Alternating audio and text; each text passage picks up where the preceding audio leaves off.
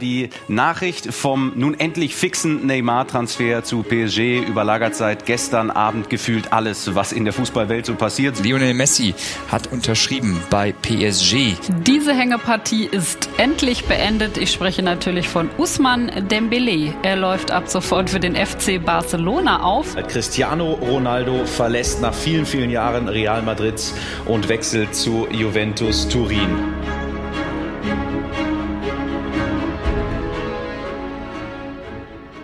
Barca ist mehr als ein Club. Und ich will meinen Teil dazu beitragen, dass Messi noch für lange Zeit der Beste der Welt sein kann. Das hat Neymar gesagt, bevor er 2017 zu Paris gewechselt ist.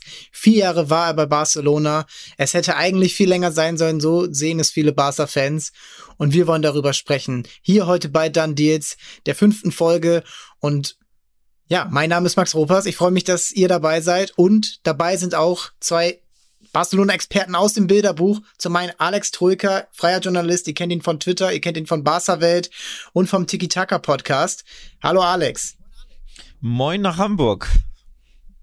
Und auch bei mir Transfermarkt-Kollege, Area Manager für Spanien und auch großer Barca-Sympathisant Tobi Blaseo. Hallo. Moin Max, Gruß aus Berlin nach Hamburg. Ja, ich freue mich, dass ihr beide dabei seid und ich freue mich, dass wir über diesen, ja, über diese Ära von Barcelona sprechen, die eigentlich zwei Ähren sind. Denn wir starten 2013 mit dem Transfer von Neymar zu Barcelona und gehen dann ab 2017 in die Zeit nach Neymar und mit Usman Dembele hauptsächlich, der ja sein Nachfolger war. Ich bin super gespannt, mit euch beiden darüber zu sprechen und ich habe einfach jetzt schon Alex, an dich die erste Frage. Versetz dich mal in das Jahr 2013 zurück. Es war ein Jahr, in dem sehr viel passiert ist. Wir haben jetzt hier schon ähm, auch in diesem Podcast zweimal über Transfers aus diesem Jahr gesprochen. Neymar kommt zu Barcelona. Es war ein langes Tauziehen mit Real Madrid. Auch, Bas, auch äh, Barcelonas Ex-Trainer Pep Guardiola wollte ihn unbedingt haben, dann zu Bayern. Was war dein Eindruck damals von diesem Transfer? Ja, im Nachhinein muss man sagen, hat sich Barca gegen große Konkurrenz durchgesetzt ähm, bei einem Spieler, der, glaube ich, damals so ein bisschen der Haaland der damaligen Zeit war, also der oder der Mbappé ja. der damaligen Zeit, also wirklich das äh, Talent schlechthin im Weltfußball, der upcoming Superstar, den halb oder ganz Europa unbedingt haben wollte, also die ganz großen Vereine, damals Real Madrid, Barcelona, Bayern, ähm, da gab's ja Man City war damals noch nicht so groß und auch PSG noch nicht so groß. Deswegen die, die drei Vereine waren so die größten der Welt und alle wollten Neymar, dieses Supertalent aus Brasilien, ähm, unbedingt holen und haben sich da gegenseitig, glaube ich, auch ein bisschen überboten. Wobei Bayern kann ja dann meist eher nicht so mithalten mit den anderen beiden Granden. Und am Ende hat Barca den Zuschlag bekommen. Ja, wie sie das auf äh, oder äh, wie sie das hinbekommen haben, wie sie das ähm, was wir dafür alles so machen mussten finanziell, ich glaube, das werden wir auch thematisieren in diesem Podcast. Also da lief nicht alles ganz sauber ab im Nachhinein.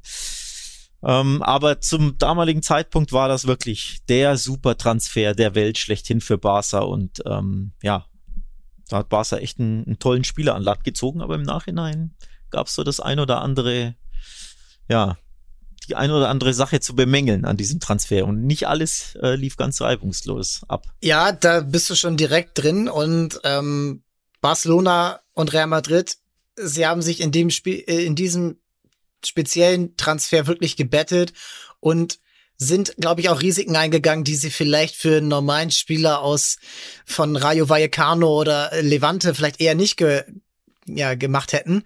Und Du hast es angesprochen, Neymar war das Hype-Talent. Jeder, also ich war damals so 19, 20 und alle haben Neymar gefeiert für seine Videos auf YouTube, äh, Facebook-Videos kamen damals raus. Bei FIFA 12, 13 war er so, das war so der Go-To-Guy, den hat man sich sofort geholt in seine Mannschaft oder man hat ihn im Karrieremodus äh, zu seinem Club geholt äh, und weiß ich nicht, den Schwierigkeitsgrad ein bisschen runtergedreht oder so, keine Ahnung. Es ist echt und 2013 kommt er dann endlich. Er war ja schon 21, er ist ja mit 15 bei Santos in Brasilien ähm, debütiert und hat natürlich früh Nationalspieler, alle möglichen äh, typischen brasilianischen Hype-Geschichten hat er mitgemacht, die auch vor ihm ein Rubinho äh, zum Beispiel durchmachen musste, die nach ihm jetzt auch Spieler natürlich hatten, aber Neymar ist jetzt auch, wenn man so die letzten 30 Jahre oder 20 Jahre betrachtet, von dem her das, das krasseste gewesen, was es im, aus Brasilien nach Deutschland geschafft hat. Er hatte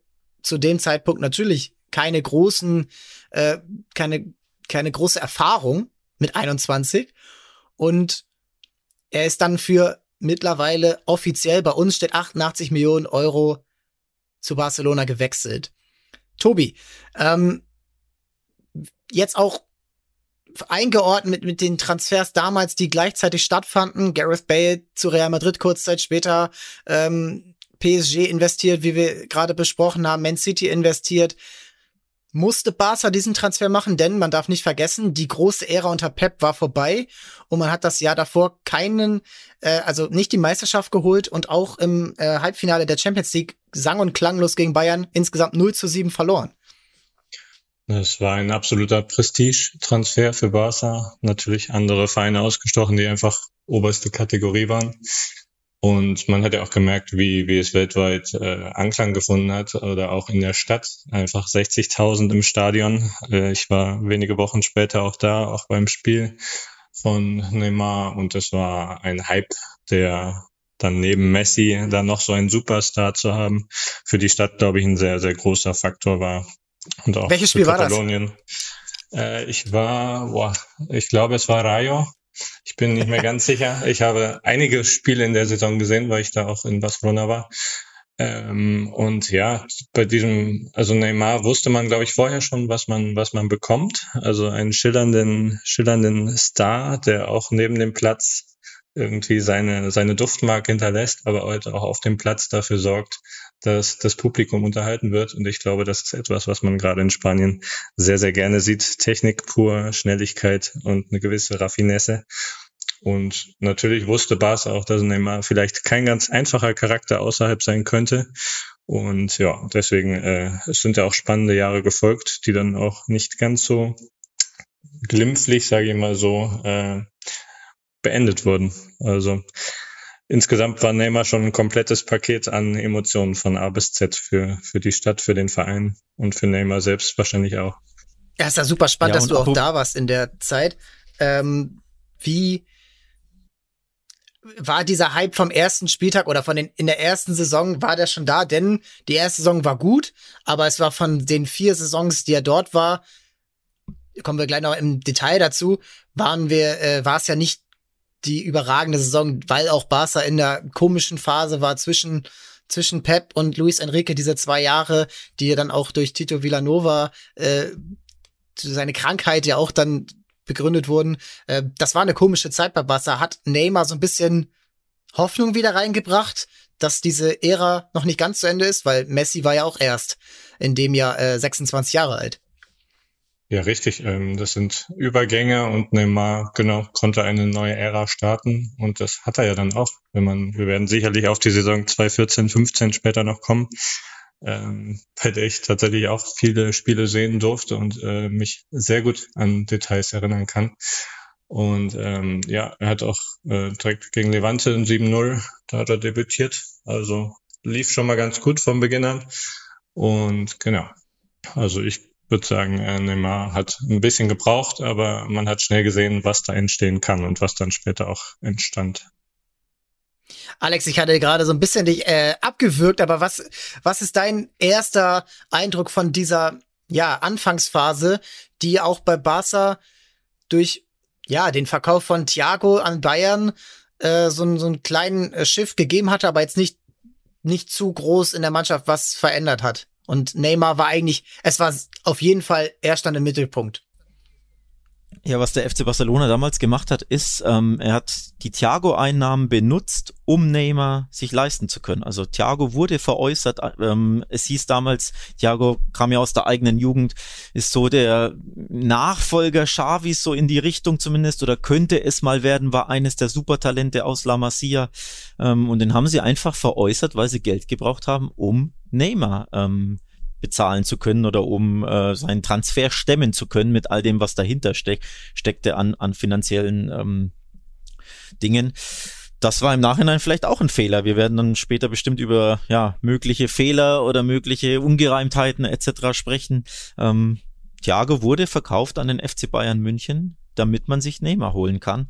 Aber man sollte nicht vergessen, Neymar war, du hast es ja angesprochen, er war äh, sehr unerfahren im Sinne von er war noch sehr jung und hat nur in Anführungszeichen in Brasilien gespielt, aber er galt mit 17, 18, 19 schon als absoluter Weltstar in Brasilien oder auf dem südamerikanischen Kontinent und mehr noch. Er war sogar mehr als ein Fußballstar, er war irgendwie ein Popstar. Also was ich da an Bildern gesehen habe, wie oft er auf Konzerten aufgetreten ist, auf der Bühne mit irgendwelchen Sängern. Also er war schon wirklich in Brasilien ein bisschen larger than life, also wirklich mehr als nur ein sehr, sehr super talentierter Fußballstar.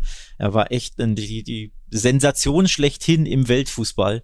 Und auch deswegen haben sich die Vereine gebettelt, um ihn zu bekommen. Und auch deswegen hat Barca alles unternommen, um ihn ähm, bezahlt zu bekommen und um ihn nach Katalonien zu lotsen. Und was ich auch noch sagen wollte, ist, äh, er war jetzt nicht ein reiner Showspieler. Sie haben die Copa Libertadores 2011 mit Santos gewonnen.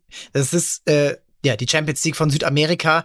Das die gewinnt man nicht mal eben so gegen äh, ja, Vereine wie Boca Juniors jetzt zum Beispiel oder ähm, andere große Clubs aus Brasilien und Argentinien natürlich in erster Linie. Ähm, was mich aber so ein bisschen da so stutzig macht, ist, äh, und da haben wir auch hier intern bei Transfer auch drüber gesprochen, wenn man sich das jetzt so anguckt, Barcelona, auch wenn sie die Saison davor jetzt nicht so erfolgreich waren, warum lässt man sich auf solche Deals ein, die wirklich alles bisher gesehene Übertreffen an Beratern und Firmen, die irgendwelche Rechte halten und der Vater hat noch hier Honorare bekommen. Warum hatte Barca das nötig und konnte man damals bei der Vertragsunterschrift das schon absehen oder kamen dann im Nachhinein eher die Probleme auf, die dann die sich dann halt über die Zeit ge gestreckt haben, weil es dann um ver mögliche Vertragsverhandlungen oder Prämienverhandlungen ging. War das am Anfang schon direkt ein Fehler oder haben Sie sich das während der Zeit, wo er schon da war, eher ja, ein bisschen schwieriger gemacht, als es hätte sein sollen?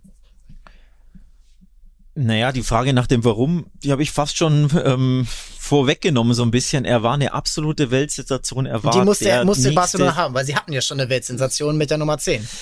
Ähm, ja, aber die, das stimmt, auf der rechten Seite, aber sie wollten halt auf der linken Seite auch einen Topspieler und sie wollten ähm, ja vor allem wahrscheinlich damit de, der Erzrivale ähm, diese Weltsensation, diesen Top-Weltklasse-Spieler in the Making nicht bekommt, weil man sieht's ja jetzt bei Haaland, ne? wenn du fragst ja, warum zahlt man äh, den Eltern oder wem auch immer alles, was sie haben wollen, 40 Millionen von 40 Millionen ähm, Bonuszahlung an Mino Raiola, der ja jetzt leider verstorben ist, und an den Vater ist ja die Rede bei Haaland. Das gleiche war ja damals schon vor, was sind's jetzt, neun Jahre, der Fall bei Neymar. Auch Neymars Vater hat Berichten zufolge 40 Millionen Euro an Handgeld bekommen. Warum macht man das? Weil du anders den Spieler offenbar nicht bekommst. Wenn ein Spieler so Weltklasse ist und auch noch so jung, dass du weißt, ja, im Optimalfall wird er 10, 15 Jahre bei mir im Verein sein und Topleistung bringen. Das ist ja die Projektion normalerweise im Optimalfall. Bei Haaland genau das gleiche. Der ist ja auch, ich meine, 21. Dann zahlst du was du zahlen musst, ansonsten bekommst du den Spieler nicht und ansonsten, ansonsten geht der Spieler woanders hin. Und man sieht es ja jetzt an Haaland, das ist einfach das sehr, sehr gute Beispiel. Auch den wollte Barcelona haben, sie konnten aber nicht mit Man City konkurrieren, weil Man City andere Geldquellen hat, andere Möglichkeiten hat und eben Haalands Camp das bezahlt, was sie wollen. Und deswegen geht Barca leer aus. Sie können das jetzt nicht mehr. Auch irgendwo eine, vielleicht eine kleine Folge ähm, der Haaland, äh, der, der Neymar-Geschichte. Aber wenn du das nicht zahlst, geht der Spieler woanders hin. Wenn drei, vier, fünf Top-Vereine, Weltvereine um äh, die Unterschrift konkurrieren, ja, du oder die, ne? Entweder du zahlst es, du machst es oder du gehst halt leer aus. Und bei so einem Generational Talent leer auszugehen, ist einfach sehr, sehr bitter für die Top-Vereine.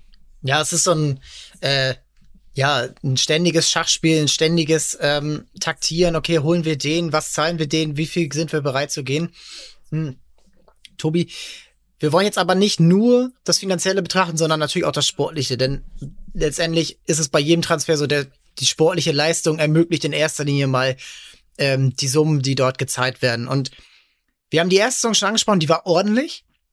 Die war auf jeden Fall ähm, für eine erste Saison in Europa sowieso schon gut, äh, 30 Scorerpunkte in der ersten Saison. Er hatte aber auch weil eben Barca in einer komischen Rolle war mit äh, Tata Martino, der ähm, ja nur eine Saison dort geblieben ist, der nicht äh, irgendwas aus nichts aus dieser Mannschaft rausgeholt hat. Er hat äh, keinen Titel geholt in der Saison. Ähm, deswegen ist es natürlich so, dass Barca dann auch Schwierigkeiten hatte, ihn zu integrieren. Er hat äh, öfters mal auf der rechten Seite dann auch gespielt, in wichtigen Spielen wie zum Beispiel im Classico ähm, in der Liga. Äh, und auch die wichtigen Spiele, auch zum Beispiel in der Champions League gegen Atletico Madrid, wo man ja damals sicherlich es als Schmach gesehen hat, von einem äh, von dem kleinen Club äh, aus der aus der eigenen Liga rausgeschmissen zu werden. Hast du diese hast du diese ja, hast du da auch noch Spiele in Erinnerung, die so ein bisschen auch diese erste schwierige Phase von Barca ähm, ja, symbolisiert haben und auch Neymars Leistung in dieser Zeit ja so ein bisschen, auch wenn er nie, nie schlecht gespielt hat, irgendwo erklärt haben, dass er einfach nicht zusammen mit der Mannschaft diesen Erfolg haben konnte, der, der dann im Jahr darauf folgen sollte. Genau, also es ist ja jetzt schon eine Zeit lang her und ähm, offiziell hat er natürlich keinen Titel geholt in der Saison, aber als er kam, gab es noch die Supercoppa der, des Vorjahres, ja, ähm, ja. wo er dann auch äh, genau sein erstes äh, offizielles Tor sogar für Barca geschossen hat gegen Atletico. Und genau, also ich erinnere mich dann lieber an die positiven Details der Saison. Äh, vielleicht ist das als Fan so, dass man sich dann lieber die positiven Dinge raussucht oder an diese erinnert. Ähm, bei einer Champions League hat er auch gescored, ich glaube, drei, drei Tore gegen Celtic beim schönen 6 zu 1. Ja. Also sol solche Sachen sind mir dann noch in Erinnerung. Ähm, die schlechten, die habe ich tatsächlich überwiegend abgehakt. Ähm, da müsste ich jetzt speziell nochmal nachgucken. Aber äh, Martino war natürlich äh, kein klassischer Barca-Trainer, ähm, sondern eine Kategorie darunter. Und dann im nächsten Jahr haben wir gesehen, was bei Barca möglich ist, wenn du einen Trainer hast, der 1A Sternchen Qualität hat mit Luis Enrique. Ähm, deswegen, also die Saison war ein Übergang und ja, mussten sich finden. Dann kamen natürlich auch später noch Transfers, die entscheidend waren für die nächsten Jahre mit Suarez. Und ähm, genau. Also diese Saison ist einfach als, als Übergang zu sehen. Genau. Und 2014 ja, war für Neymar natürlich auch eins der größten Jahre Weltmeisterschaft im eigenen Land. Alles richtet sich auf ihn. Die Weltmeisterschaft wurde quasi vorausgesetzt. Er muss Torschützenkönig erstens werden. Er muss die meisten Vorlagen liefern. Er muss am eher auch noch Bälle im Elfmeterschießen halten, wenn es gehen soll. Aber er verletzt sich im Viertelfinale schon äh, gegen Kolumbien und muss ausgewechselt werden und jeder weiß, wie es dann ausgegangen ist im Halbfinale ohne ihn. Und auch das ist natürlich für ihn, der ja Brasilien irgendwo auch tragen sollte nach den großen Jahren mit Ronaldinho und Ronaldo, ähm, war das einfach wahnsinnig viel Last. Und bei Barca wurden dann in diesem Sommer die richtigen Schritte gezogen oder die Schritt, richtigen Schritte gemacht. Denn man hat den Druck ein bisschen von ihm auch weggenommen, denn und natürlich auch von Messi in gewisser Weise, um ihm dann wieder mehr Freiraum zu geben. Luis Enrique kommt als Trainer, der nach schwieriger Anfangsphase ähm, die richtigen Schlüsse zieht. Luis Suarez, 81 Millionen Euro aus Liverpool, der wohl beste Neuner in der Zeit äh, weltweit, der sich nur davon stoppen lässt, dass er zwischendurch Giorgio Cellini in die Schulter beißt und das dann erstmal ein paar Monate gesperrt war und erstmal, ja, monatelang auf seinen ersten Einsatz im äh, blau-roten Trikot warten musste und bis er den dann eigentlich machen konnte. Und dann ging es aber in dieser Saison irgendwann Schlag auf Schlag und die Mannschaft war nicht mehr zu stoppen. Ivan Rakitic haben wir noch vergessen, der kommt ähm, für kleineres Geld aus Sevilla und wird so ein richtiger Glue-Guy, der ja, Xavi in gewisser Weise ersetzt und diese Mannschaft irgendwo komplettiert. Alex, diese Saison ist im Nachhinein eine der erfolgreichsten der Vereinsgeschichte.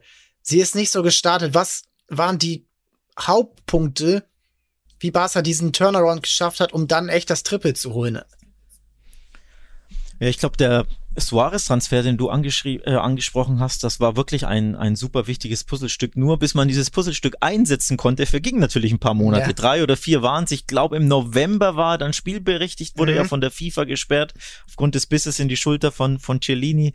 Ähm, hat dann natürlich ähm, logischerweise auch ein paar Anpassungsschwierigkeiten gehabt, genauso wie Neymar natürlich, wenn du aus Brasilien nach Europa kommst. Der Start war ja trotzdem gut, aber ne, du brauchst erst ein paar ähm, Monate, bis du dich akklimatisierst, logischerweise. Auch bei Suarez, auch wenn der in Europa war, dauert das natürlich auch erst recht, wenn du gesperrt bist, wenn du nur, ich weiß gar nicht, ob er überhaupt trainieren durfte mit der Mannschaft oder ich oder ob er sogar einen Trainingsboykott hatte, weil er keine Trainingsfacilities ähm, betreten durfte. Bin ich mir nicht sicher. Auf jeden Fall war das nicht der optimale Start. Es dauerte also ein bisschen, bis Suarez da ins, ins Laufen kam, aber dann hat man gesehen, dieser Dreizack MSN da vorne mit Messi, Neymar und Suarez haben sich ja fast schon von Spiel zu Spiel besser verstanden, haben sich irgendwann perfekt und blind verstanden und haben auf gut Deutsch alles kurz und klein geschossen, nicht nur in La Liga, sondern auch international. Also das war für mich der beste Sturm-Dreizack, den wir vielleicht je gesehen haben, aber klar, wenn du ewig gesperrt bist und wenn du neu in einem Verein bist, dauert das ein bisschen mit, bis ins Laufen kommt, aber umso besser ist es dann eben gelaufen.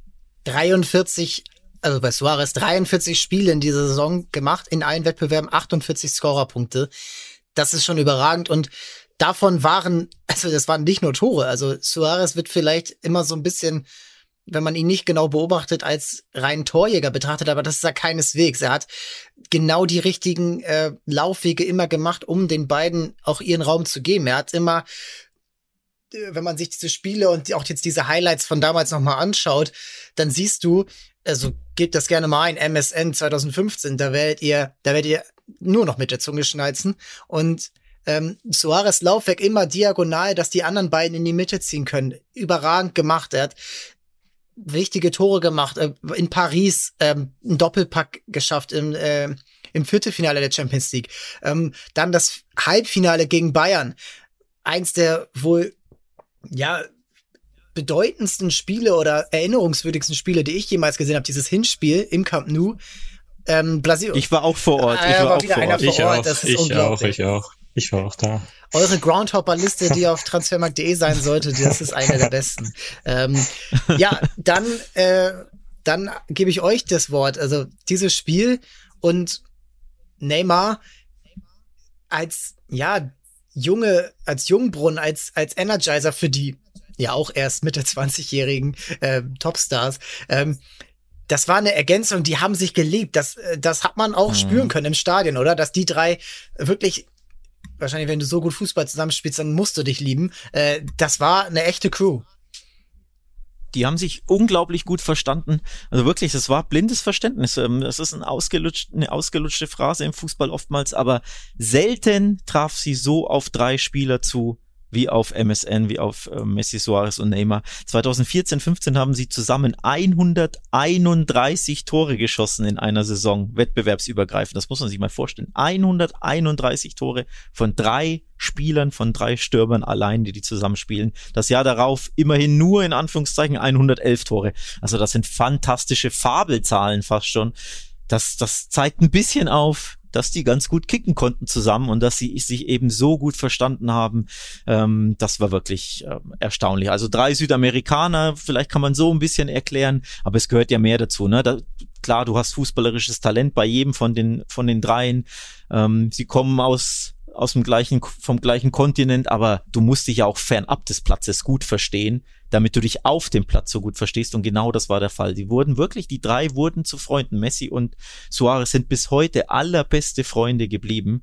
Und auch mit Neymar hat er sich super gut verstanden damals, wirklich auch privat oft getroffen. Die haben viel unternommen. Also es war wirklich eine Freundschaft abseits des Feldes, das zu Höchstleistung auf dem Feld ähm, geführt hat zwischen diesen drei Spielern. Und das hat uns einfach legendäre Abende wie eben das 3-0 gegen Bayern im Hinspiel im Camp Nou beschert, wo Tobias und ich jeweils vor Ort waren, wie wir gerade herausgefunden haben. Also wenn ich mich zurückerinnere, das war wirklich ein rauschhaftes Fest, vor allem weil ja zwei Tore sehr spät äh, fielen. Im Nachhinein hieß es ja, Pep hat sich da vielleicht ein bisschen vercoacht, weil er zu viel dann riskiert hat. Und Neymar hat ja dann das, äh, also Messi hat einen Doppelpack erzielt, 1-0 und 2-0 und das 3-0 war dann, glaube ich, in der 90. von, von Neymar, wo er da durchbricht. Ja, Konter, dann, ne? Also da hat Barca ja, ähm, bisschen. Das Stadion ist fast zusammengebrochen bei dem, bei dem Tor. Ich erinnere mich noch, das war wirklich rauschhaft. Es gibt, glaube ich, kein Spiel, äh, was ich äh, an erste Stelle vor diesem Spiel stellen würde. Ähm, also ich war in der zweiten Reihe und habe diese Boateng-Szene, wo Messi Boateng ausgehebelt hat und Boateng einfach nur auf dem Hosenboden lag, äh, ungefähr zehn Meter entfernt gesehen. Es war äh, einer der größten Fußballmomente meines Lebens. Ähm, alleine diese Szene und äh, wie, wie Alex sagt, das Stadion hat gekocht. Es war äh, etwas, was man sein Leben lang nicht vergisst und auch in der Stadt wirklich spürbar war. Also nach diesen ganzen äh, Siegen wurde auch äh, tagelang noch gefeiert und ich weiß, wie noch der äh, Bus durch die Stadt fuhr und einfach also Hunderttausende an den an den Straßenrändern feierten und die Jungs vorne, also die drei Suarez, Messi und äh, Neymar, die Champions League Trophy nach oben hielten. Es war äh, also ich kriege Gänsehaut, wenn ich daran zurückdenke.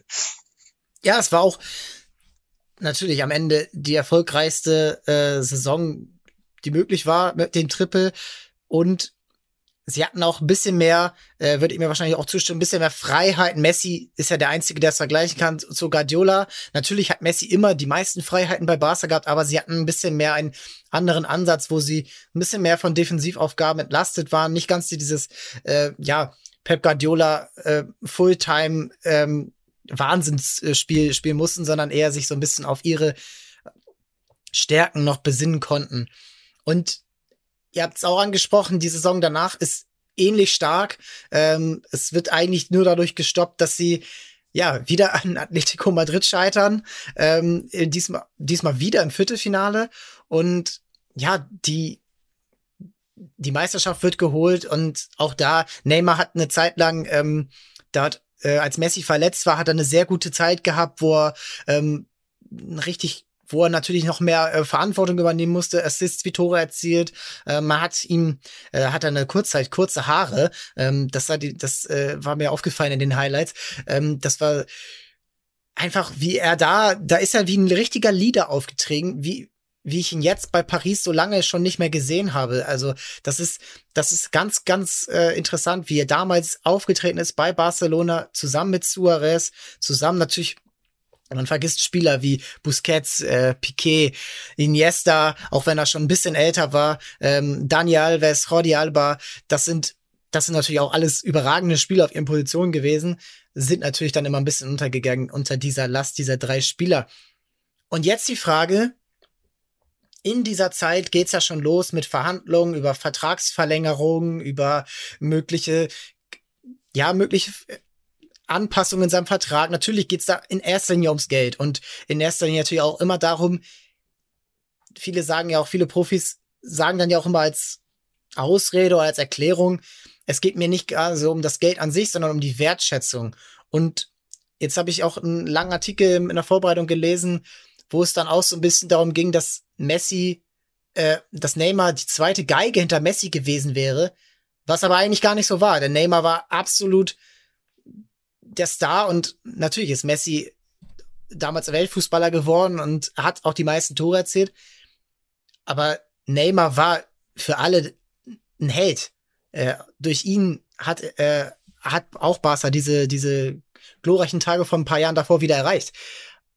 Wieso ist, hat sich dann in diesen Jahren so entwickelt, dass er nur zwei Jahre nach diesem Triple-Gewinn in Berlin, nach dem Champions League-Sieg in Berlin, den Club verlässt. Was hat da äh, im Club ähm, dafür gesorgt? Ich fange mal mit Alex an. Ich glaube, im Club hat da recht wenig dafür gesorgt. Ich glaube, von außerhalb ja. haben verschiedene äh, Dinge dafür gesorgt, dass er zu der Entscheidung kam. Die eine ist natürlich, sein Vater ist ja von Geld ein bisschen angetrieben und das ähm, sorgt dann natürlich dafür, dass der Sohn da auch in die Richtung äh, denkt. Also ähm, es ist ja kein Geheimnis, dass damals schon 40 Millionen Handgeld ähm, flossen an, ähm, an den Vater von Neymar, der ja eine eigene Firma gegründet hat, die Firma N&N, eine Berater, was auch immer Firma, nur um da die Kohle äh, transferieren zu, drauf äh, transferieren zu können durch eben die verschiedenen Transfers.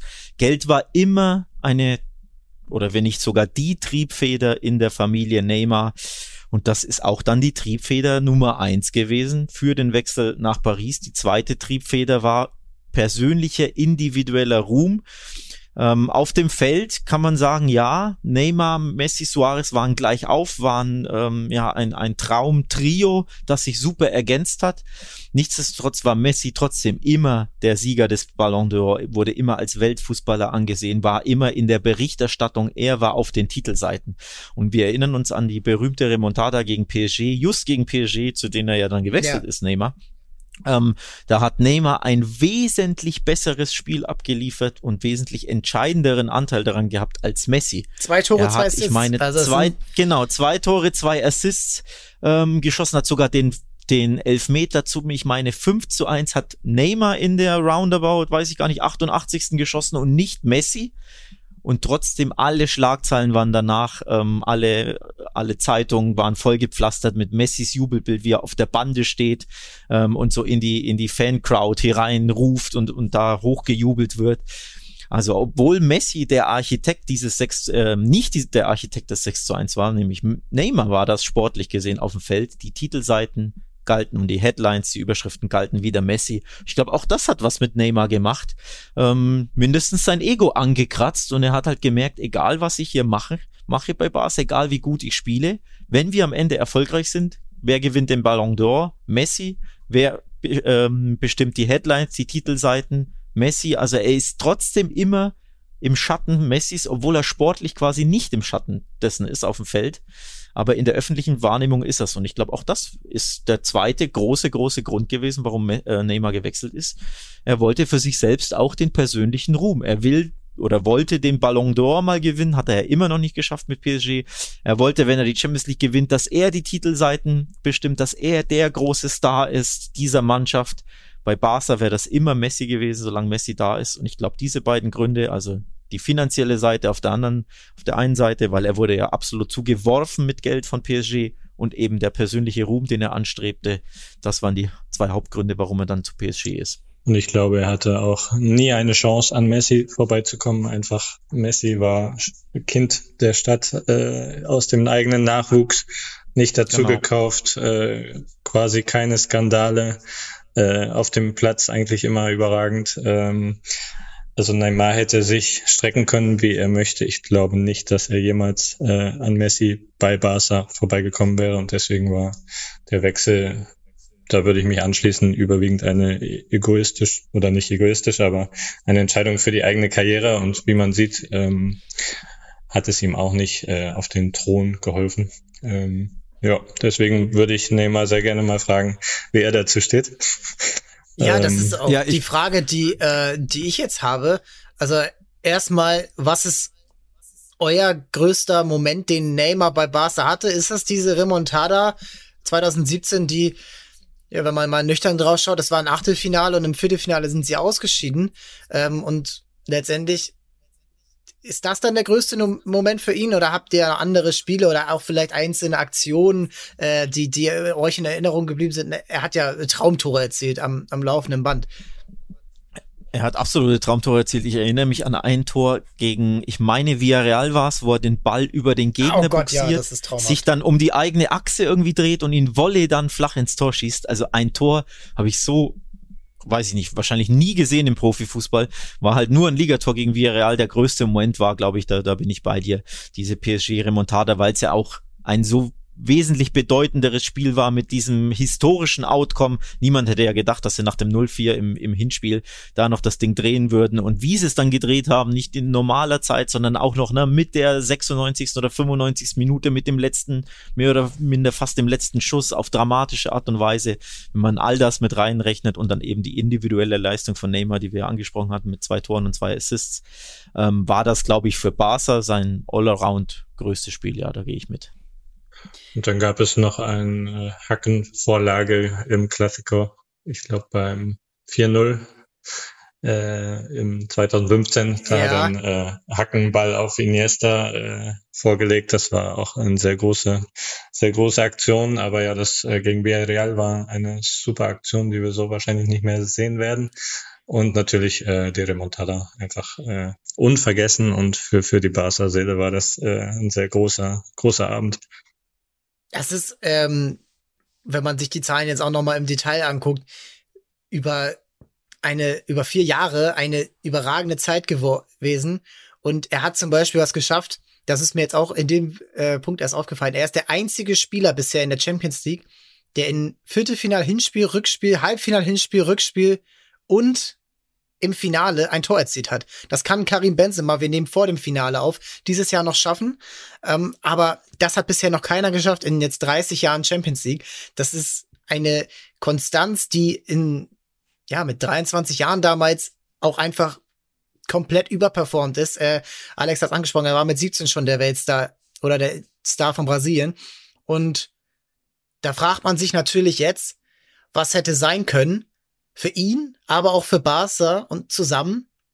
Denn am Ende sind fünf Jahre später keiner so richtig von beiden wirklich glücklich mit der aktuellen Situation. Er ist bei Paris nie über das Champions League Finale und ein paar, Paris, paar französische Meisterschaften rausgekommen. Und Barcelona ist leider mittlerweile, ja, seitdem auch nicht mehr das, was sie äh, zu dem Zeitpunkt waren. Denn dieses, diese Remontada war eigentlich der letzte so richtig große Moment des Clubs. Ja, der Champions League Sieg 2014-15 mit Neymar, wo er das 3 zu 1 im Finale von Berlin gegen Juventus geschossen hat, ist der letzte Champions League Sieg des FC Barcelona. Also just mit einem Neymar-Tor. Ja. Seitdem jagt Barca vergeblich ähm, der Königsklasse hinterher, der Trophäe das Finale mit den großen überhaupt Ohren. Sie haben es ja nicht mal mehr ins Finale geschafft. Genau, sie haben es nicht mal mehr ins Finale geschafft, aber eben passenderweise, ähm, um im Bild zu bleiben, just mit Neymar und seitdem er weg ist, nicht mal mehr das Finale erreicht. Deswegen gehe ich voll mit. Im Nachhinein ein sehr, sehr schmerzhafter Transfer aus, ähm, wie Tobias zu Recht gesagt hat, egoistischen Gründen. Neymar hat er hat er keinen Ruhm gebracht, wie er hofft, aus Neymars Sicht, nämlich Ballon d'Ors und Champions League Titel etc. Viel Geld hat er ihm gebracht, aber mehr eben auch nicht. Und bei Barca läuft sportlich seitdem auch ähm, alles andere als gut. Es ging ja noch weiter bergab in den nächsten Jahren. Ich weiß nicht, ob wir das später wir kommen, besprechen Wir kommen ja gerade rein. Wir sind mitten es, in der Übergabe. Es wurde nicht besser, ja. Es, es war im Nachhinein ein sehr, sehr bitterer Wechsel für beide Parteien und für den Barcelonismo natürlich ähm, ein enorm bitterer Wechsel. Denn nochmal, MSN war in der Prime, also jeder dieser drei Spieler aus dem Dreizack war ja in der Prime. Das ist ja auch das Besondere, dass nicht der eine ein bisschen älter war. Wir haben kurz Benzema angesprochen, der ist 34 und zeigt noch solche Leistungen. Das ist absolut außergewöhnlich. Ähm, aber die Frage ist, für sehr viel länger wird das nicht mehr anhalten, logischerweise. Damals bei MSN waren alle drei Spieler in ihrer Prime. Das ist ja das Besondere. Das heißt, es hätte noch wesentlich länger anhalten können. Ja, Suarez war ein bisschen älter als die anderen beiden, aber das hat sich ja so die, die Waage gehalten. Und deswegen, wenn die zusammengeblieben wären, hätten wir mindestens ein, zwei, drei Jahre noch, ich glaube, alle Fußballfans, nicht nur Barca-Fans, ähm, ja, diesen tollen Dreizack genießen können und vielleicht tolle Erfolge von Barca genießen können. Ja, Neymar hat das leider durch persönliche Gier quasi kaputt gemacht. 200, oh ja, Aber ob es so weitergegangen wäre, weiß man natürlich nicht. Äh, ich habe da sogar meine Zweifel, weil einfach die institutionellen Probleme einfach so äh, groß geworden sind, auch die Vereinsführung einfach äh, fundamentale Fehler gemacht hat und somit einfach die, die Struktur drumherum problematisch wurde. Und ich glaube, da hätte auch so ein, so ein Traum Dreier-Duo, nicht, nicht Duo, äh, Tridente, mir fällt jetzt das deutsche Wort nicht ein. Trio würde man sonst. Trio, ja, natürlich, Tridente. ähm, hätte auch da vielleicht ihre Probleme bekommen. Also ich bin mir da gar nicht so sicher, ob das äh, auch so weitergegangen wäre. Auch der Sieg gegen Juve im Finale war ja auch nicht, nicht, äh, sie haben sie ja nicht überrollt, würde ich sagen. Es hätte auch anders ausgehen können. Ähm, ja, also ich bin mir sicher, da wären auch spannende Jahre gefolgt, aber an sich äh, die Institution steht immer noch vor den Spielern, meiner Meinung nach, so dass äh, Barcelona so oder so Probleme hätten auftreten können. Und da sind wir ja schon eigentlich genau in diesem entscheidenden Sommer 2017. Er wechselt nicht für ein Abel und ein Ei, er wechselt für 222 Millionen Euro. Das ist doppelt so viel damals wie der damals teuerste Transfer Paul Pogba. Es ist eine Summe, die man sich nicht vorstellen konnte. Es ist eine Art des Transfers, die man sich nicht vorstellen konnte. Er wechselt nicht, äh, er wechselt mit einer Ausstiegsklausel, von der jeder gedacht hätte, die wird nie jemals irgendwer bezahlen. Die kann niemand bezahlen, denn wenn man sie bezahlen würde, dann würde man ja alle möglichen Financial Fair Play Regeln oder weiß ich nicht, was das, ob es Regeln sind oder eben nicht. Das ist ein anderes Thema. Aber er nutzt die Möglichkeit, über ein, die Ausstiegsklausel selbst zu zahlen bei der Liga, über einen hat Sponsoring, Sponsoring-Vertrag aus Katar, der dann natürlich von Paris äh, gezahlt wird über das ähm, Qatar Sports Investment von Nasser Al-Khalifi. Es ist unglaublich, dass überhaupt dieser Transfer stattfindet. Es ist eine Euphorie in Paris, die entfacht wird. Es ist aber in erster Linie Fassungslosigkeit weltweit. Ich habe es nicht glauben können. Ich habe nicht mal geglaubt, dass dieser Transfer, selbst wo es klar war, dass er, dass es wahr ist, dass der erlaubt sein wird. Und jetzt ist aber für Barca natürlich der Punkt, okay, er ist weg. Wir können da nichts mehr dran ändern. Es gab dann erst noch Versuche, irgendwie zu klagen mit der Liga oder so. Aber er ist weg. Aber das Geld ist da. Und 222 Millionen sind, damit kann man mehrere Fußballmannschaften in ersten Ligen äh, ernähren. Sie hatten die Chance, eine super Mannschaft zu verbessern. Und jetzt kommen wir dazu, was sie damit gemacht haben. Und da steht, da steht natürlich in erster Linie Usman Dembele, der in dem Sommer kurze Zeit später dann zu Barcelona wechseln wird. Wie er das gemacht hat, ist äh, noch ein anderes Blatt Papier. Er, obwohl, nein, es ist genau das. Er streikt sich von Dortmund weg. Er hat eine Saison bei Dortmund gespielt. Er hat super gespielt bei Dortmund. Mit äh, 19 Jahren das Pokalfinale entschieden. Er hat äh, im Halbfinale im Pokal bei, bei Bayern ein überragendes Spiel gemacht. Ähm, er hat eine super Leistung in der Liga gezeigt, auch in der Champions League. Fußballerisch hätte man gesagt, das passt ja auch perfekt. Er passt, er ist beidfüßig, er kann neben Messi spielen, neben Suarez. Und jetzt kommen wir zur Ablösesumme. Er, sie müssen 130, 140 Millionen Euro zahlen. Das sind, das sind, das ist eine Summe, die für ihn natürlich auch erschlagen, die ihn erschlagen haben muss. Und da ein halbes, ein halbes Jahr später kommt auch noch Philipp Coutinho für eine ähnliche Summe. Und jetzt, dann ist das Geld ja schon weg und noch ein bisschen mehr drauf. Diese beiden Transfers sind so symbolisch. Und ähm, Alex, da die Frage an dich. Was, was hätte man machen können, um das ja, um das irgendwie zu, besser zu machen, denn Barcelona ist ja keine schlechte Mannschaft. Sie werden danach zweimal in Folge Meister. Ähm, sie sind, Messi ist besser denn, oder hat überhaupt keinen Abfall in seiner Leistung, er wird eher noch besser. Aber Barcelona, man merkt damals schon diese komplette, ja, dysfunktionale ähm, Zusammenstellung, die Tobi gerade schon angesprochen hat. Was hättest du anders gemacht? Also, wen hättest du dir zum Beispiel als realistischen Ersatz gewünscht, anstatt Dembele? Ja, das ist jetzt damals und heute. Das ist die Frage. Ja. Das ist das ist eine komplexe Sache im Nachhinein, was was natürlich passiert ist, um so ein bisschen in den Verein reinzuhorchen oder so ein bisschen ein Bild zu geben, was passiert ist. Weil im Nachhinein fragt man sich natürlich, wie kann Barca, was waren es dann 120 bis 150 mit Bonuszahlungen oder 105 bis 145 mit Bonuszahlungen für für Dembele ausgeben? Sie haben da im Endeffekt komplett den Kopf verloren. Ne? Ähm, ihnen wurde Neymar eines der äh, Schlüsselstücke rausgerissen aus der Mannschaft. Sie konnten nichts äh, dagegen tun, weil sie da schon schlecht geplant haben. Du hast gesagt, man konnte sich nicht vorstellen, dass man die 222 Millionen jemals zahlt. Aber es war trotzdem ja nur doppelt, nur in Anführungszeichen doppelt so hoch wie der davor teuerste Spieler, nämlich Pogba.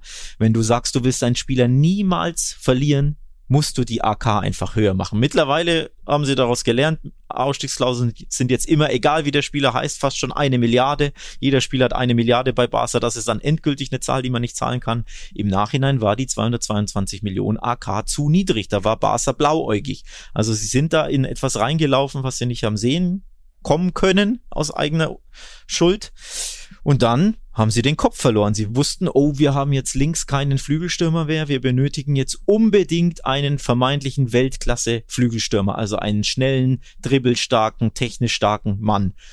Dann haben sie nach Deutschland gesehen, haben gesehen, oh, Dembele ist so einer, also den wollen wir unbedingt, haben sich dann komplett auf ihn versteift und haben, wie gesagt, den Kopf absolut verloren, weil sie unbedingt den Belay wollten und haben overpaid für ihn, ohne Wenn und Aber. Sie haben viel zu viel gezahlt für einen, was war 19, hast du gesagt? Ja, für 19-Jähriger, der. Also, das ist, das ist eine, eine Geschichte, die, die sich auch irgendwie für Dortmund mittlerweile als, ja, Glückstransfer bezeichnen muss. Also, er kam für 15 Millionen aus Rennen. Sie mussten dann natürlich einen gewissen ähm, Teil der dann eingenommenen Ablöse auch an Rennen zurückzahlen. Das sind dann also insgesamt 35 Millionen, die sie an Rennen gezahlt haben. Er ist dann insgesamt, wir, haben, wir sind ja bei Transfermarkt, wir können die Zahlen ja auch nennen und das wollen wir ja auch, 140 Millionen Euro. dann zu Barcelona gewechselt. Sein Marktwert Wahnsinn. war nicht ansatzweise in diesem Bereich. Also das ist Genau natürlich so klar. ist es, ja. Und es ist auch logisch, dass jeder weiß, jeder in der Verhandlung weiß, Aki Watzke in dem Fall, okay, Barcelona hat gerade 220 Millionen eingenommen, ich kann auch ordentlich was verlangen. Und diesen, Ja. ja, da, da sind wir jetzt ja schon dabei. Die sind da ja voll reingelaufen. Erst diesen, diese Ja. Ausstiegsklausel und jetzt aber wieder die nächste naive Transferaktion gemacht, um dann ein halbes Jahr später denselben Fehler eigentlich nochmal zu machen. Ja, Barca war einfach verzweifelt. Sie benötigten unbedingt einen Spieler auf links als Pendant zu Messi, also einen Flügelstürmer. Sie haben sich komplett auf Dembele versteift und sie haben gezahlt, was Aki Watzke wollte. Ähm, das ist einfach, das hat ja nichts mit Verhandeln, mit cool sein, mit den, Ruhe bewahren, Kopf bewahren zu tun. Sie hatten viel zu viel Geld, jeder wusste das, der BVB wusste das erst recht. Michael Zorc und Aki Watzke sind super Verhandler. Ähm, also Hut ab aus BVB-Sicht ähm, für den Transfer oder zumindest dass man das rausgeholt hat, dass man hart geblieben ist und dass man Barca wirklich ausgequetscht und ausgepresst hat. Aber aus Barca Sicht war das fatal, natürlich so viel Geld zu zahlen. Aber eben, du warst in einer Position, du hattest nicht wirklich die Wahl. Die andere Wahl wäre natürlich gewesen, weil du mich gefragt hast, was hätte ich gemacht. Ich glaube nicht, dass ich dreistellig für Dembele bezahlt hätte. Ich persönlich fand schon auch, dass es ein, dass es ähm, Sinn macht, den Spieler zu holen, weil er ein Top-Talent war im Weltfußball und weil er auf beiden Seiten spielen konnte und weil er wirklich die Bundesliga begeistert hat. Aber der Preis war verrückt für einen unreifen 19-Jährigen und dass er unreif war, hat er ja nicht nur ab und zu beim BVB gezeigt, sondern erst recht dann beim Wechsel durch den Streik, auch in der Folge ähm, wurde, ja- wurde ja immer wieder berichtet, dass er sich nicht vernünftig ernährt, dass er im Training nicht mal Gas gibt, dass er manchmal zu spät kommt, dass er die lange Nächte äh, oder sich die Nächte um die Ohren haut und dann einfach FIFA zockt etc. Also es war ein unreifer 19-Jähriger und das ist so die Mini-Parallele, die aber nicht parallel ist zu Neymar. Der war vielleicht auch unreif, aber der war trotzdem auf einem ganz anderen Level im Alter von Dembele, als es Dembele jetzt war. Ähm, deswegen hat Barca da einfach völlig überbezahlt, verzweifelt agiert. Ähm, aber sie haben ihn eben auserkoren als, wir brauchen unbedingt einen tollen äh, Linksaußen und das soll er sein. Ja, im Nachhinein hätten sie es mal lieber ruhiger angehen lassen oder vielleicht, ja, ein Jahr halt ohne echten Linksaußen oder ein halbes Jahr und dann in Ruhe im Winter schauen, wer ist available. Aber so haben sie ihr Geld völlig verpulvert für, für Dembele im Nachhinein. ja, also in dem, ja, klar, äh, Tobi. Sorry, was man äh, auch nicht vergessen darf, sind die Transfers dahinter. Also die Saison war ja, es waren ja nicht nur Dembele und Coutinho, sondern auch Paulinho aus Ch- China für 40 Millionen ist ein unglaublicher Betrag für einen damals, ich glaube schon über 30-Jährigen. Ich weiß das genaue Alter nicht mehr, aber ich glaube, er war schon in den reiferen Jahren.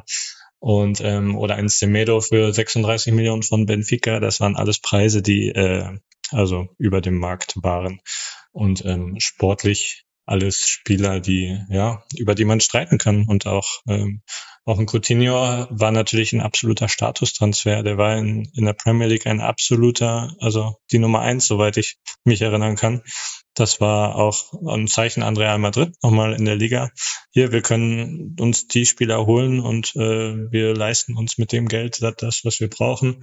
Denn wir sind wieder da quasi. Ich glaube, da ging es schon sehr viel auch um, um spanienweite äh, Reputation oder weltweit äh, zu zeigen hier. Ich Barca Ich würde es da. Größenwahn nennen. Ja, ähm, Reputation, Status Ja. oder aber Größenwahn. Das war Bartomeuscher Größenwahn, Genau. der das Geld links und rechts rausgepulvert hat, der sich, ja, also in Spanien ist natürlich, du weißt es ja vielleicht noch besser als ich, Tobias, ähm, da, da zählt das auch was, einen Superstar zu holen. Also du willst dich, auch als Real Madrid, das ist nicht nur eine Barca-Sache, du willst dich mit einem Topstar schmücken. Wir reden da natürlich über die Transfers von Ronaldo, von Gareth Bale, von Hazard, von vielen anderen, ähm, von Mbappé, der wäre es ja jetzt beinahe ge geworden. Das sind wirklich Statussymbole. Ähm, das sind mehr als super gute Fußballer.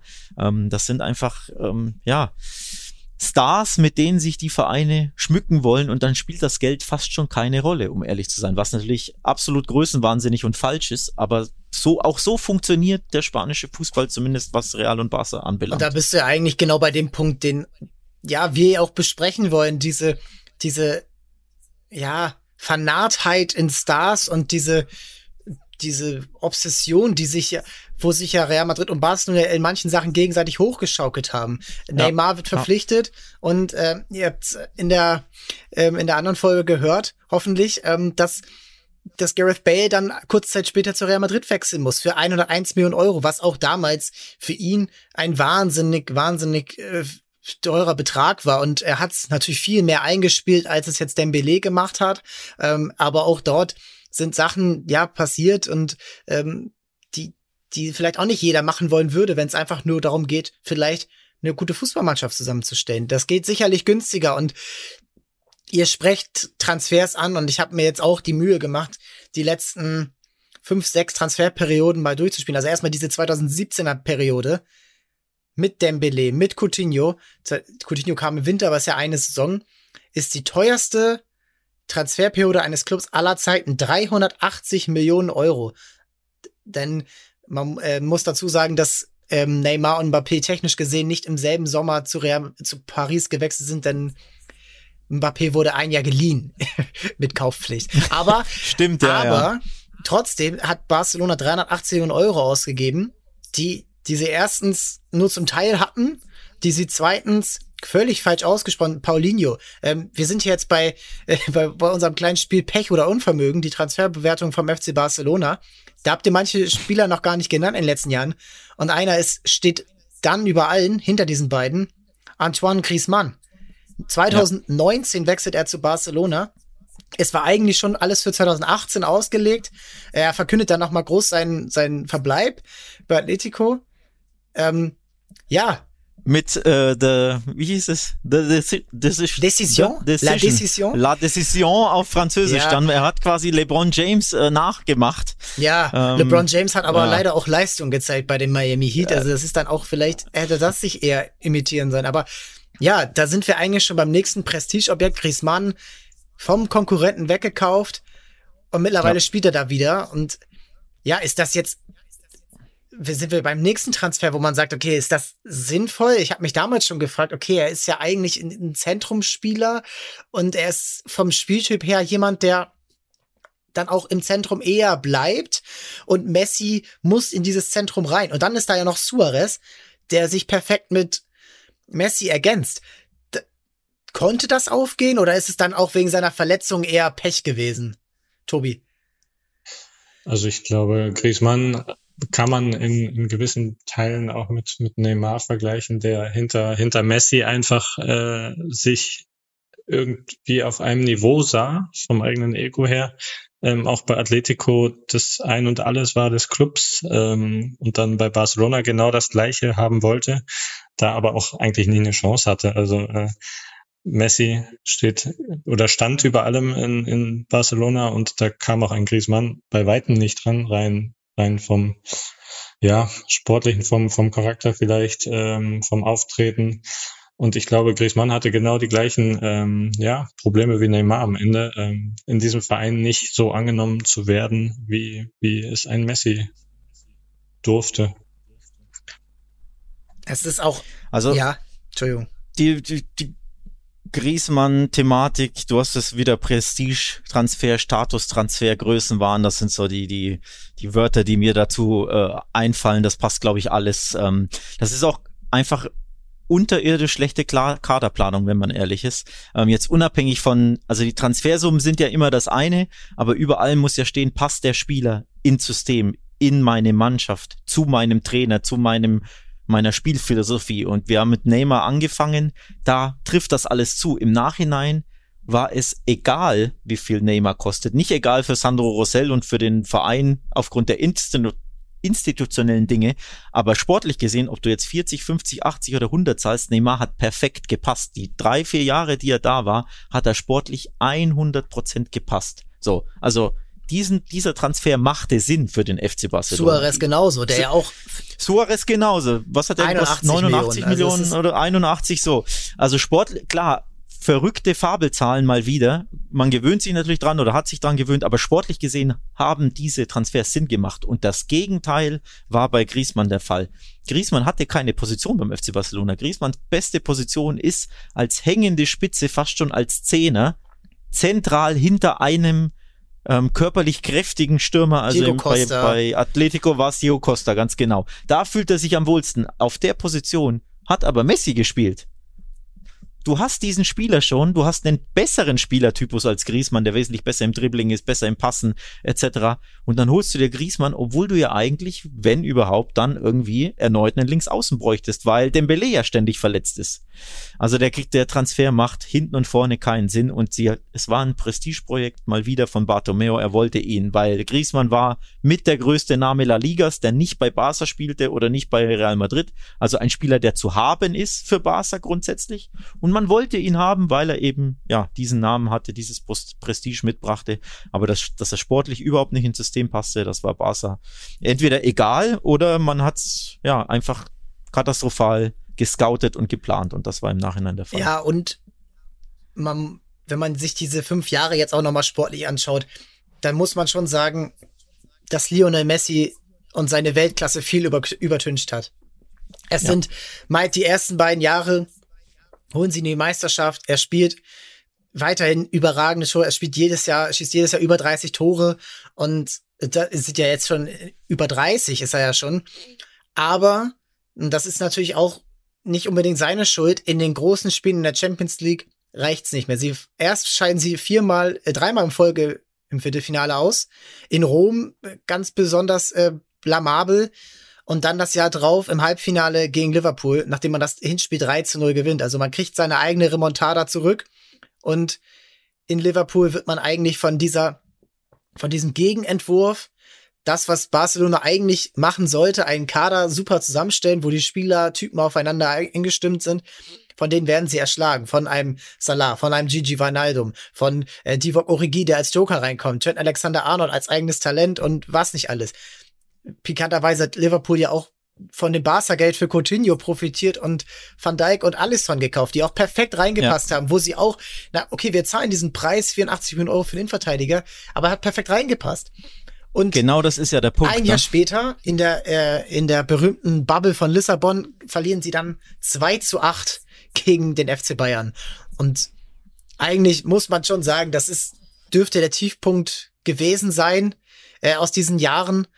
Und Luis Suarez kommt danach nicht wieder. Äh, man muss ja auch sagen, die Granden des Vereins sind nach und nach entweder spielen sie keine große sportliche Rolle mehr und sind dann auch weg. Iniesta groß den Verein verlassen. Ähm, Ivan Rakitic ist nicht mehr da.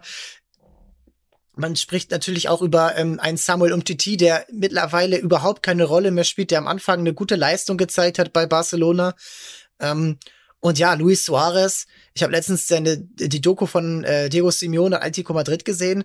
Äh, der war der war einfach nur am Boden zerstört, dass er von Barca weg musste. Und er ist dann natürlich mit Kusshand zum drittbesten Club in Madrid gegangen, äh, in, in Spanien gegangen und wird da direkt und Meister. hat sie zum Meistertitel Äh, und er hat geschossen. einfach noch sportliche Leistung gebracht. Und ähm, da muss man ja auch sagen, muss man sich dann auch nicht wundern, abgesehen mal von den ganzen finanziellen Verhandlungen mit Lionel Messi, dass der dann auch den Verein verlässt. Und es ist ja eigentlich die große Schmach, dass das, dass der eigene, der eigene Sohn, das, das Kind aus La Masia auf so eine Art und Weise, er wollte ja schon 2020 weg, den Club verlässt. Ist das jetzt auch, ihr beide seid ja auch Barca-Fans, sonst würdet ihr euch ja auch nicht ähm, so der damit beschäftigen. Ähm, ist das nicht irgendwo auch traurig, dass diese Ära so verlaufen ist von 2015 Trippelsieg, 2017 Lara Montada und dann der Wechsel Neymar und jetzt die fünf Jahre danach, trotz einiger Höhepunkte, jetzt 2022 ist eigentlich keiner mehr da, bis auf Xavi auf der Trainerbank. Also Tobias Ja, darf gerne. gerne. Ähm, naja, erstmal ist man ja einfach, wenn man, wenn man auf diesem sehr, sehr hohen Level ist, dann kann man auch sehr, sehr tief fallen. Und ähm, es war klar, dass Messi irgendwann äh, nicht mehr für diesen Verein spielt, dass es irgendwann und auf diese Art und Weise zustande kommt, äh, ist natürlich sehr, sehr traurig gewesen. Allerdings glaube ich für viele äh, Fans auch im Nachhinein verschmerzbar, weil man einfach die nächsten Schritte wieder gehen mu- muss. Ein Messi äh, hat alles, alle Rekorde, äh, alles, alles erreicht, was man erreichen konnte. Und ähm, irgendwann sind diese Phasen auch vorbei. Und ähm, ich glaube, mit dem Ende von Messi konnte Barca dann auch anfangen, wieder sich neu aufzustellen. Und das wird noch ein langer Weg, glaube ich, bis man wieder in der High Class ist, einfach weil die Premier League jetzt wirklich äh, gerade alles überstrahlt und La Liga ein bisschen ins Hintertreffen geraten ist. Aber auch das kann sich wieder ändern, wenn gut gearbeitet wird. Ähm, strukturell wird ja viel in Barcelona passieren mit Stadionneubau etc., ähm, so dass man da dann wieder neu angreifen kann. Aber Messi kann man kann man für diesen Verein halt auch nicht ersetzen und man muss dann diese diesen Leerraum, der dann auch entstanden ist, damit muss der Verein klarkommen und auch die Fans. Und äh, natürlich hätte sich sein Denkmal für immer setzen können. Da bleibt jetzt ein kleiner, ja wie sagt man, kleiner kleiner schlechter Nachgeschmack äh, im Hintergrund, aber also ich erinnere mich gern an die an die guten Zeiten und ja, das Ende war bitter für alle, aber ähm, ja, man sieht ja auch jetzt, dass es in Paris auch nicht äh, alles glänzt. Und äh, ja, die großen Karrierejahre hatte hatte Messi in Barcelona und da kann man glaube ich schon sehr wertschätzend und glücklich drüber sein. Ich hatte ja vorhin die Prime von MSN von Messi, Suarez und Neymar angesprochen und genau diese Prime war eben beim berühmt-berüchtigten 2 zu 8 in Lissabon eben überschritten. Da war Messi nicht mehr in der Prime, vor allem aber Suarez nicht mehr. Ähm, und wenn du dann zwei Spieler vorne hast, die nicht mehr dagegenhalten können gegen den Ball, mit dem Ball, ja, ab und zu schon für Suarez. Für Messi natürlich gilt das mehr als für Suarez, aber ähm, gegen den Ball war Barca im Endeffekt ähm, in Unterzahl, hat ja mit acht Feldspielern gegen zehn Feldspieler gespielt. Und das funktioniert natürlich nicht, wenn, wenn du auf so eine Weltklasse-Mannschaft ähm, triffst wie, wie die Bayern, die dann auch noch so gierig, so giftig, so feurig drauf sind, ne? die, die alles rausgehauen haben, die auch unersättlich waren hinten raus. Und das Bittere übrigens, Stichwort Filippo Coutinho, der hat einen Doppel erzielt gegen Barca. Ja.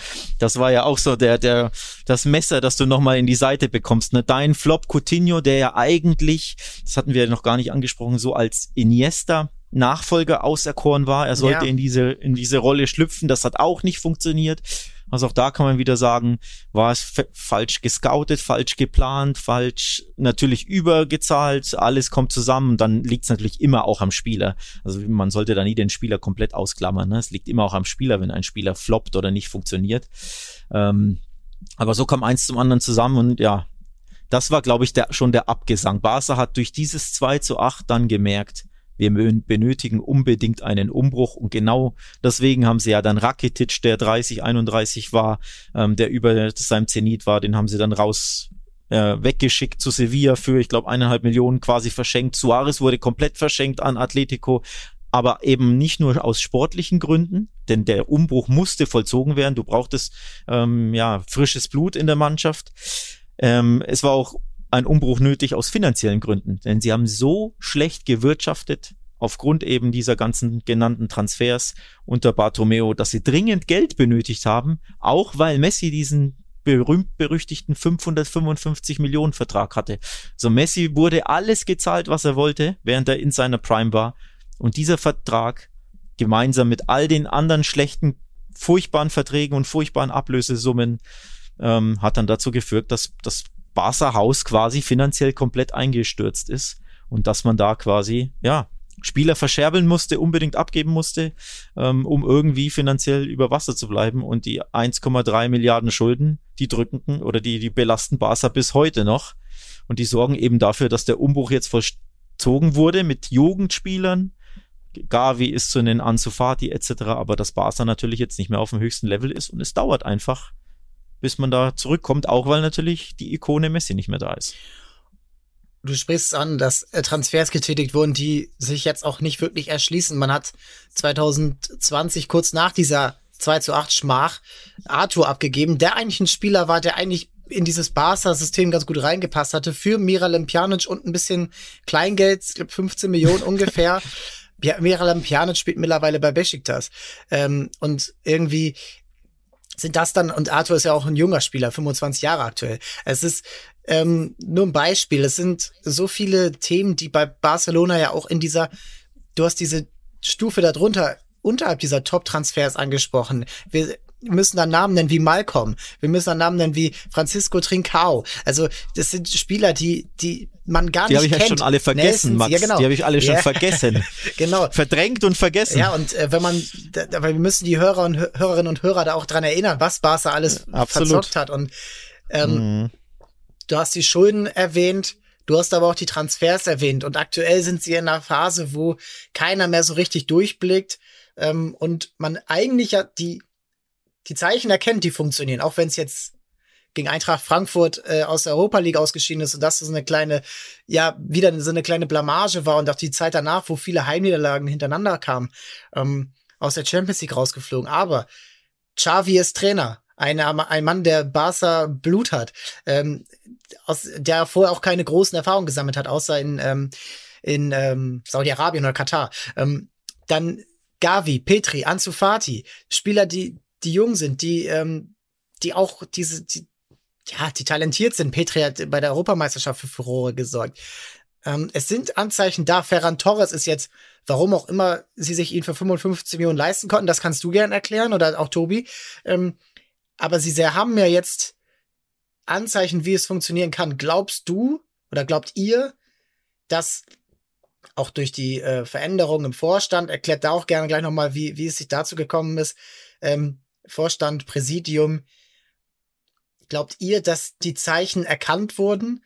Die Ära Messi ist vorbei. Die Ära, ähm, ja, dieser, dieser La Masia, dieses, diese goldenen Talente, die ist vorbei und wir müssen unseren eigenen neuen Weg wiederfinden ähm, und wissen, okay, das sind unsere Stärken und vielleicht sind äh, große Transfers äh, mit großen äh, Handgeldern und äh, Gehältern vielleicht nicht so unser, unser unser, unser USP. Ja, also spätestens ähm, seitdem Messi weg ist, letzten Sommer, das war der Turnaround. Da wurde die, die Seite umgeblättert im Buch, da musste ein neues Kapitel geschrieben werden. Der Superstar, der Barca übrigens drei Jahre lang über Wasser gehalten hat sportlich, ja, ja. denn eigentlich sind sie seit drei Jahren nicht, also wirklich unter Messi auch in den letzten drei Jahren waren sie nicht mehr wirklich gut competitive, aber Messi hat sie immer wieder gerettet. Ähm, das ist jetzt nicht mehr möglich. Messi ist weg, man konnte ihn sich nicht leisten, weil man so katastrophal gewirtschaftet hat. Ähm, Laporta kam neu in, in den äh, wieder in den Verein, neu nicht. Er war ja schon mal Präsident, hat Bartomeo da abgelöst. Ähm, und wofür Laporta ja schon steht, ist äh, La Masia. Das ist ja eigentlich schon ähm, das, wofür, wofür immer stand, was er öffentlich auch immer sagt, dass Barca muss zurück zu seinen Wurzeln und seine Wurzeln sind eben nicht nur das schöne Kurzpassspiel, sondern eben mit La Masia-Spielern, also mit Jugendspielern aus dem eigenen Verein. Ähm, Iniesta war da einer, ne? Puyol, äh, Busquets, der immer noch spielt, Jordi Alba, auch wenn er zwischenzeitlich bei Valencia war, aber er kommt ja aus La Masia, Messi natürlich zu nennen. Das war die große Ära, Piquet zu nennen, das war die große Fabregas. Ära des FC Barcelona. Dazu, das versuchen sie jetzt wieder, aber natürlich auch notgedrungen, weil sie eben keine Gelder haben, aber auch, weil das der USP von Laportas Barca ist, aber auch, weil sie es müssen, logischerweise. Also so kommt eins zum anderen. Das heißt, sie sind jetzt schon in der neuen Ära angekommen, jetzt frisch, was sind's, neun Monate drin. Natürlich läuft noch nicht alles, alles rund, ist ja klar, aber sie müssen den Turnaround jetzt zumindest angehen oder sie sind ihn angegangen. Was natürlich auch hilft, ist endlich einen Trainer zu haben mit einer klaren Spielphilosophie, mit Xavi, der den Verein in- und auswendig kennt, der den Cruyffismus und Guardalon Guardiolismus weiterlebt. Also dieses schöne äh, Kurzpass-Tiki-Taka-Spiel mit hohem Pressing, mit viel Ballbesitz, mit kreativen Spielern und der auch klare Vorstellungen hat. Und das ist etwas, was Barca dann schon hilft, dass sie jetzt einen Trainer haben, der weiß, welche Spielertypen er benötigt und was die Spieler können müssen und ne, welches Profil sie haben müssen. Das hatten sie jahrelang nicht mehr. Das hatten sie unter Valverde nicht, natürlich unter Kuma nicht. Setien war dann natürlich eine Aushilfslösung, der nur ein halbes Jahr da war und entlassen wurde. Jetzt haben sie einen Trainer, der eine klare Philosophie hat, einen klaren Plan hat und jetzt versuchen sie die Mannschaft passend dazu zusammenzustellen mit Jugendspielern, mit den talentiertesten der Welt, Gavi ist 17, Pedri ist 18, 19, Ansu Fati ist 18, 19. Das sind jetzt schon Superstars in ihrem Alter, in ihrer Kategorie. Aber natürlich versuchen sie auch Stars zu kaufen, denn nur mit La Masia-Spielern geht's natürlich nicht. Ähm, deswegen haben sie Ferran Torres dazu geholt. Tobias kann ja gleich was dazu sagen. Für mich war er zu teuer.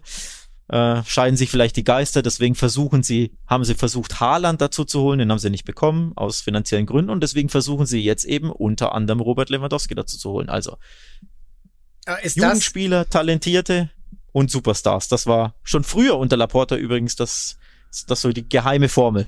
Ist das dann der Weg, Robert Lewandowski zu holen, Tobi, ähm, der nun auch nicht mehr der Jüngste ist, der auch, er ist Weltstar, er ist ähm, jedenfalls für die FIFA der Weltfußballer, er ist der, ja, der beste Torjäger in den letzten Jahren gewesen. Ähm, glaubst du, ist das vielleicht dann der richtige Art, die, die richtige Art Superstar, der diese junge Mannschaft führen kann? Und dann auch, vor welchen Herausforderungen, nur mit Stürmern geht's auch nicht, vor welchen Herausforderungen steht Barcelona noch? Es ist die Frage, was macht man mit Frankie de Jong? Es ist die Frage, wer wird dauerhaft äh, hinten, ja, in die Innenverteidigung bilden. Ähm, wo siehst du die ersten Hebel, die jetzt Barcelona, um das ja auch so ein bisschen ja abzuschließen und kurz vorauszublicken, ähm, wo wo kann Barcelona wieder zu alten glorreichen Zeiten ja, zurückfinden? Ich würde Alex erstmal zustimmen, dass man mit Xavi einfach einen Trainer hat, der äh, einfach weiß, was in Barcelona gefordert ist, äh, wo es hingehen soll. Die Erfolge hat man einfach unter Luis Enrique, Guardiola und Tito Villanova äh, gefeiert. Und mit den anderen Trainern hat es wirklich äh, rein von der Qualität her irgendwie nicht gepasst. Aber es waren halt auch Trainer, die, die ich jetzt aufgezählt habe, die wirklich im obersten, allerobersten Regal gespielt haben und ähm, tätig waren. Und ich hoffe, dass Xavi sich so entwickelt, dass er auch äh, dahin kommt.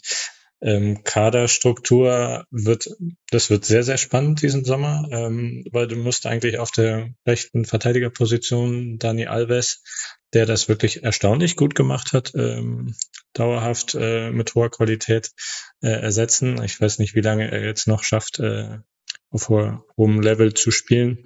Ähm, Jordi Alba ist jetzt auch so langsam in seinen letzten Jahren. Ähm, deswegen, da kann ich mir gut einen Gaia von Valencia vorstellen, der wirklich äh, absolut passen könnte. Und natürlich so ein De Jong, mit dem kann man wahrscheinlich äh, eine gute Transfereinnahme äh, bekommen. Allerdings, ähm, ja, wird es schwierig, weil der Markt ist immer noch äh, sehr, ja, äh, komplex. Und ich habe ein bisschen Angst, dass man mit, mit gewissen Transfers dann, also nicht Angst, aber die Sorge, dass man mit gewissen Transfers wie Lewandowski vielleicht dann doch daneben liegt, weil auch ein Lewandowski wird sich gewöhnen müssen. Ähm, man weiß nicht, wie die Mannschaft ihn akzeptiert. Äh, allerdings kann es auch sein, dass er vorangeht und sich die jüngeren, wirklich qualitativ äh, überdurchschnittlichen Talente sich äh, daran orientieren können. Ähm, ich glaube, es ist alles offen und in diesem Sommer wird sich so ein bisschen entscheiden, ob jetzt die nächsten Jahre weiter, ähm, ja, nicht Mittelmaß, aber im ja, oberen Mittelmaß gespielt wird oder ob man wieder äh, den Angriff äh, schafft, um weiter äh, mal wieder einen Erfolg zu sammeln. Und ähm, Traoré wird nicht bleiben, so wie es aussieht. Luc de Jong wird gehen.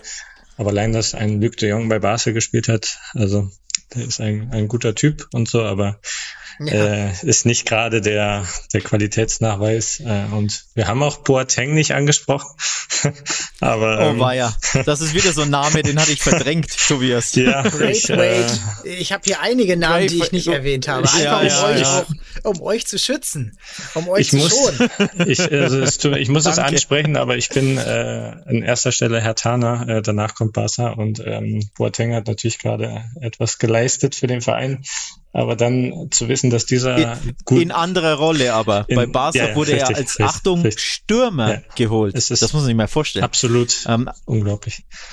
Absolut. Es ist eine eine Phase, in der man also an alle Hörerinnen und Hörer schaut euch gerne mal die Transfers der letzten ja fünf sechs Jahre an die Barca gemacht. Ihr werdet Namen finden, die ihr bei weitem nicht irgendwie mit äh, mit dem Blaugrana verordnet. Es ist super interessant. Es ist Lionel Messi zu verdanken. Es ist Lionel Messi zu verdanken, wie es, wie wir es angesprochen haben, dass da ja irgendwie ähm, Fluch und Segen zugleich. Man hat, man hat noch Titel geholt, aber man hat nicht erkannt, dass das eigentlich äh, das Schiff am Sinken ist. Man, ja. dann peppelt es gerade wieder auf ähm, und wir sind super gespannt, wie es verlaufen wird, wie wir in zehn Jahren über diese Phase sprechen. Die La Liga ist super offen eigentlich, denn Mbappé äh, kommt nicht zu Real Madrid. Ähm, Barcelona, äh, Real Madrid ist auch in der Form des Umbruchs, denn Benzema und Modric und Kroos werden nicht, werden nicht jünger und es ist aktuell wirklich super interessant und international. Tobi hat das angesprochen, die Man City und Liverpool sind aktuell die wahrscheinlich besten Mannschaften Europas. Paris will es sein, Bayern München kann es sein ähm, und Barcelonas Rolle ist sicherlich angeschlagen, aber nicht hoffnungslos. Und ich glaube, die ersten Zeichen waren zu sehen in Ansätzen dieses Jahr, äh, beispielsweise im Klassiko zuletzt. Äh, da hat man ein super Spiel geliefert. Ähm, und ich wird auch alle Hörerinnen und Hörer, die es mit Barca halten, die sich für den Club interessieren, mal an. Okay, wie, wie seht ihr das? Wie bewertet ihr diese letzten neun Jahre, die wir jetzt besprochen haben? Und was ist euer Ansatz zu sagen, ey, die, dieser Club, Meske und Club, das große Motto, das kann, das, das ist nicht umsonst da. Das hängt nicht von einzelnen Transfers ab, indem man sich komplett äh, überwirft. Ähm, wie würdet ihr es sehen? Und äh, da sind wir froh darüber, dass ihr daran teilnehmt und äh, mit uns diskutiert. Dann danke ich euch beiden für diese, ja, bisschen mehr als eine Stunde. Es war äh, super interessant, Alex, Tobi. Ihr hofft auf Besserung und äh, dann eine schöne Sommerpause. Vielen Dank für die Zeitreise. Ja, danke, dass ich dabei sein durfte und hier einiges, ähm, woran ich schon gar nicht mehr gedacht habe, mal wieder aufleben lassen durfte, Schrägstrich musste. Boateng und Paulinho fallen mir da ein. An die hatte ich schon gar nicht mehr gedacht. Ja, an die denke ich jetzt wieder. Danke dafür, Max und Tobi. Alles klar, Jungs. Dann, dann danke ich euch. Ciao, ciao. Ciao, danke. Ciao, liebe Grüße nach Hamburg.